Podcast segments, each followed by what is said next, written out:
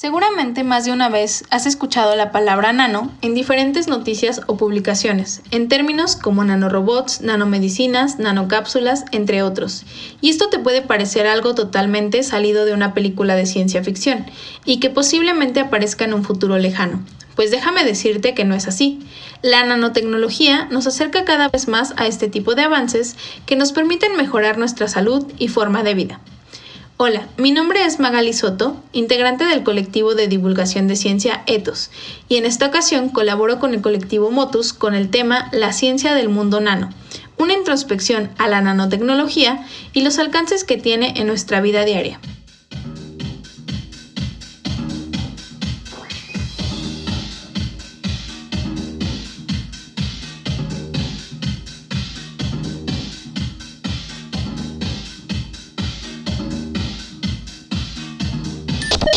Y a todo esto, ¿qué es la nanotecnología? La palabra nano proviene del vocablo griego nanos, que significa enano. Entonces nos imaginamos algo muy pequeño. Pero ¿qué tan pequeño puede ser? Para darnos una idea, visualicemos lo siguiente. En el sistema métrico, un centímetro es algo pequeño en comparación a un metro, y dentro de este centímetro podemos encontrar 10 millones de nanómetros. ¿Aún no nos queda claro? Pues bien, pensemos en el grosor de una hoja de papel. En él podemos encontrar 100.000 nanómetros, algo que a simple vista no podemos ver, pues así de pequeño es el tamaño de un material nanométrico, y la ciencia que se encarga de su estudio y manipulación se conoce como nanotecnología.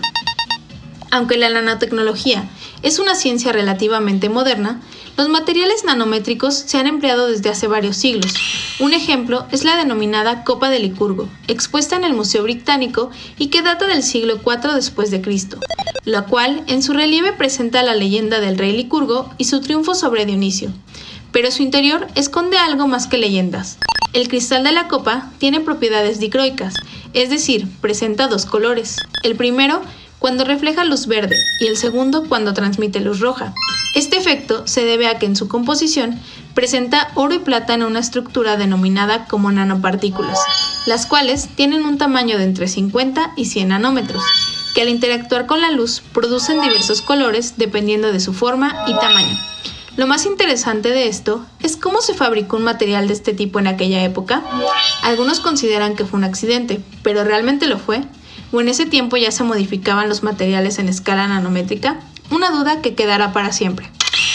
Hoy en día, los desarrollos de la nanotecnología se basan en la fabricación de nuevos materiales a partir de compuestos o elementos conocidos, cambiando únicamente su escala o tamaño, modificando así su reactividad y propiedades intrínsecas.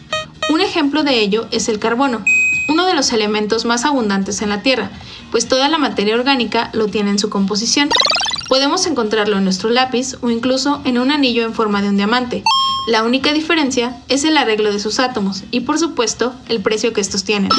Sin embargo, estas no son las únicas formas en las que podemos encontrarlo, ya que en los últimos años la nanotecnología ha permitido el desarrollo de nuevas formas del carbono conocidas como nanotubos, los cuales poseen propiedades mecánicas sorprendentes, pues son hasta 100 veces más resistentes y 6 veces más ligeros que el acero.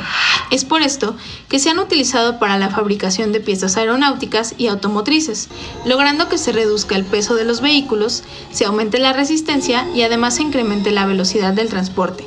Esta no es su única aplicación, pues recientemente se han usado para la producción de pantallas táctiles, con lo cual se logra una mayor nitidez y flexibilidad, haciendo tu teléfono más ligero y por supuesto con mayor resistencia a golpes. Otra área en la cual la nanotecnología es muy usada es la medicina. Aunque algunas de sus aplicaciones se encuentran solo en la imaginación, otras ya son probadas y utilizadas en pacientes. Una de las principales aplicaciones es la entrega dirigida y liberación controlada de medicamentos. Esto es mediante la encapsulación de compuestos como la gentamicina en materiales como proteínas, lípidos o algunos polímeros de escala nanométrica, lo que permite llevar dichas sustancias al órgano específico que lo requiere sin afectar a otros órganos. Esta aplicación es una de las más estudiadas en tratamientos contra el cáncer, Además, se ha observado que estos materiales pueden funcionar para diagnosticar algunas enfermedades. Un ejemplo son los nanotubos de carbono unidos a anticuerpos específicos de dos marcadores que ayudan a detectar células de cáncer de mama en el torrente sanguíneo.